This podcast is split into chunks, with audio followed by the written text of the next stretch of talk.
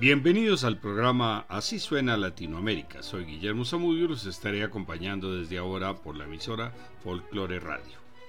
Música académica cubana.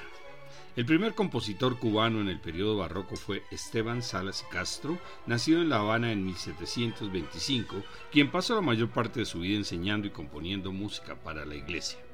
Aparte de la música rural y folclórica afrocubana, el género más popular del siglo XIX fue la contradanza, que comenzó como una forma local de la country dance inglesa, la dance francesa y la contradanza española, muchas de las cuales fueron escritas para el baile y algunas como piezas ligeras de salón para piano. El primer compositor en ese estilo fue Manuel Saumel, nacido en La Habana en 1817, quien es reconocido como el padre del desarrollo musical criollo. Con su sucesor, Ignacio Cervantes, nacido en La Habana en 1847, la danza consiguió mayor sofisticación en su lenguaje pianístico. En la, década, de 1840, la habanera emergió como una canción vocal con ritmo de contradanza, la cual llegó a ser muy popular en España y otros lugares como Puerto Rico. En la década de 1880 la danza cubana dio a luz el danzón, que llegó a superarla en popularidad como vimos en programas anteriores. A mediados del siglo XIX llegó a La Habana un joven músico estadounidense, Luis Moreau Gottschalk, nacido en New Orleans en 1829, un prodigio del piano que había escuchado y presenciado la música y baile en Congo Square en su infancia en New Orleans. Su estancia en Cuba fue de 1853 a 1862. Ya hablaremos de él en el siguiente programa. Entre finales del siglo XIX y principios del XX se destacan compositores que cultivaron la música popular y la académica, que incluía canciones olit, zarzuelas y óperas, entre ellos José Marín Barona, Gonzalo Roig y Ernesto Lecuona, quizás el más conocido. Aunque actualmente su música es raramente ejecutada en conciertos, Amadeo Roldán y Gardes y Alejandro García Caturla revolucionaron la música sinfónica en Cuba durante la primera mitad del siglo XX, representando un importante papel en el afrocubanismo originado en la década de 1920. Amadeo Roldán nació en París de una mulata cubana y un padre español en 1900. Regresó a Cuba en 1919 y se convirtió en primer violín de la recién fundada Orquesta Sinfónica de La Habana en 1922. Allí conoció a García Caturla, quien era el segundo violín de la orquesta con 16 años. Las composiciones de Roldán incluyen la obertura sobre temas cubanos de 1925 y dos ballets, la Revam Varamba de 1928 y El milagro de Anaquillé de 1929. Le siguieron una serie de rítmicas, Poema Negro de 1930 y tres toques, Marcha, Ritos y Danzas de 1931. En 1934 escribió Motivos de Son, ocho piezas para voz e instrumentos basados en los poemas de Nicolás Guillén, afrodescendiente considerado el poeta nacional cubano. Sus últimas composiciones fueron dos piezas infantiles para piano en 1937. Roldán murió muy joven, a los 31 años, de un cáncer facial desfigurante. Había sido un fumador empedernido. Vamos a escuchar el final del primer cuadro de la suite Rebambaramba, interpretación de la New World Symphony dirigida por Michael Tilson Thomas.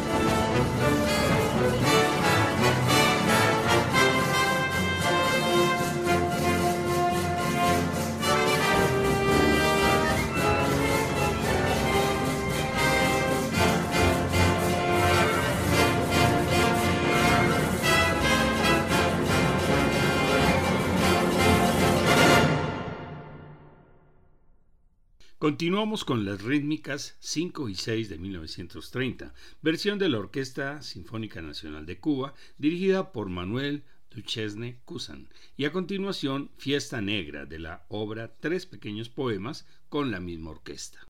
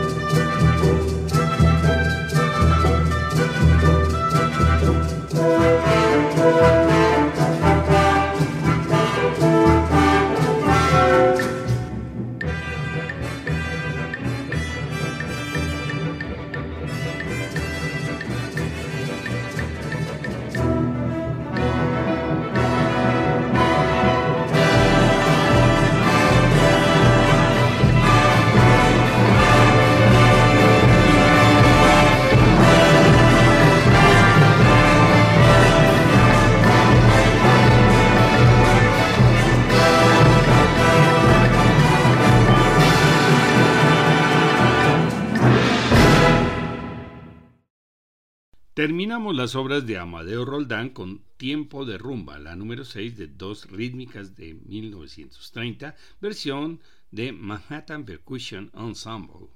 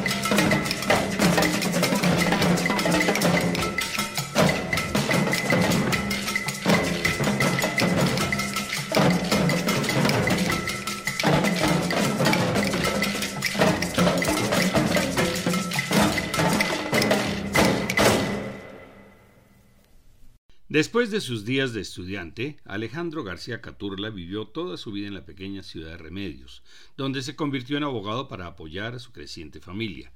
Tuvo relaciones con varias mujeres afro, con las que tuvo 11 hijos a los cuales reconoció y apoyó. Su obra Tres danzas cubanas para orquesta sinfónica fue estrenada en España en 1929. Bembé fue estrenada ese mismo año en La Habana. Su abertura cubana ganó el primer premio en un concurso nacional en 1938. Fue un hombre de gran nobleza y un ejemplo de música universal combinando temas de música académica y folclórica con ideas musicales modernas. Caturla fue asesinado por un joven taur que fue condenado solo horas después.